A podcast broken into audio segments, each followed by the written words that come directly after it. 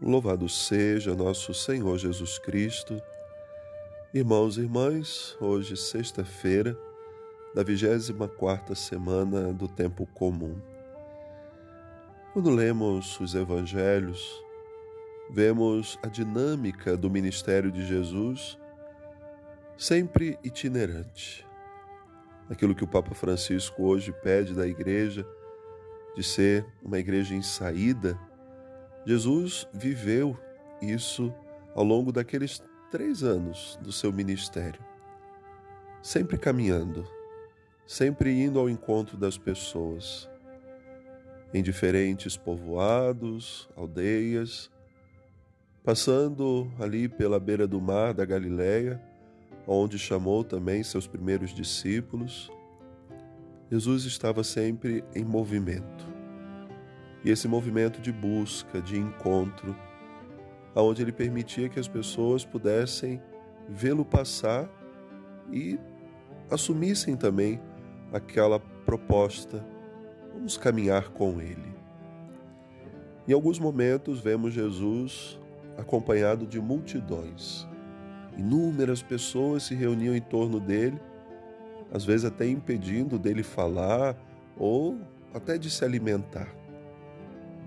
Outras vezes, vemos Jesus acompanhado dos seus discípulos, aqueles que ele chamou pelo nome e constituiu como a sua primeira comunidade, os apóstolos.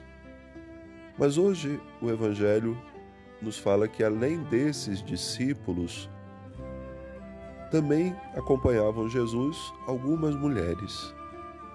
Se destaca o nome de três: Maria Madalena, Joana e Susana. Já naquele tempo, Jesus ressaltava a importância da participação das mulheres na vida da comunidade. Quando lemos atentamente os evangelhos, elas estão lá sempre presentes. Maria, a mãe de Jesus, por exemplo, e tantas outras que acompanhavam o Senhor nas suas andanças, nas suas viagens, naqueles momentos que ele vivia como igreja itinerante, sempre uma igreja em saída.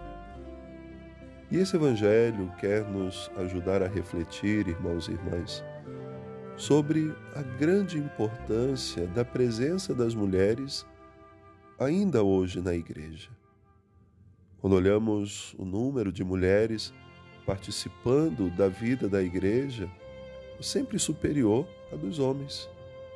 Embora para os homens existam missões específicas, como o ministério ordenado, as mulheres participam desses ministérios de outras formas, são tantos serviços, mas, além disso, é importante pensar, elas contribuem com a obra evangelizadora.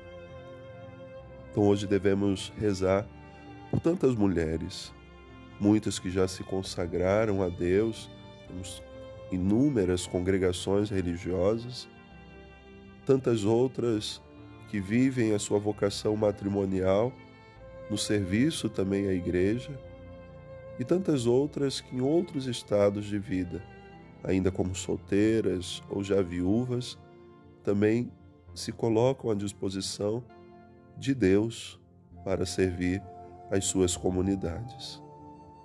Assim como mulheres acompanhavam Jesus no início da missão da igreja, hoje também são muitas as que contribuem para que a sua palavra chegue aos confins do mundo.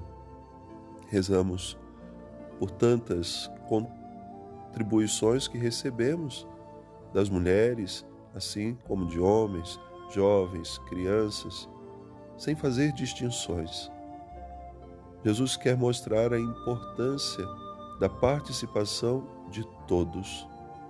E assim, pedimos ao Senhor que nunca nos falte muitos e bons operários, para que ele seja sempre mais conhecido através daqueles e daquelas que ele chama a serem seus instrumentos, canais da sua graça no mundo. Deus abençoe.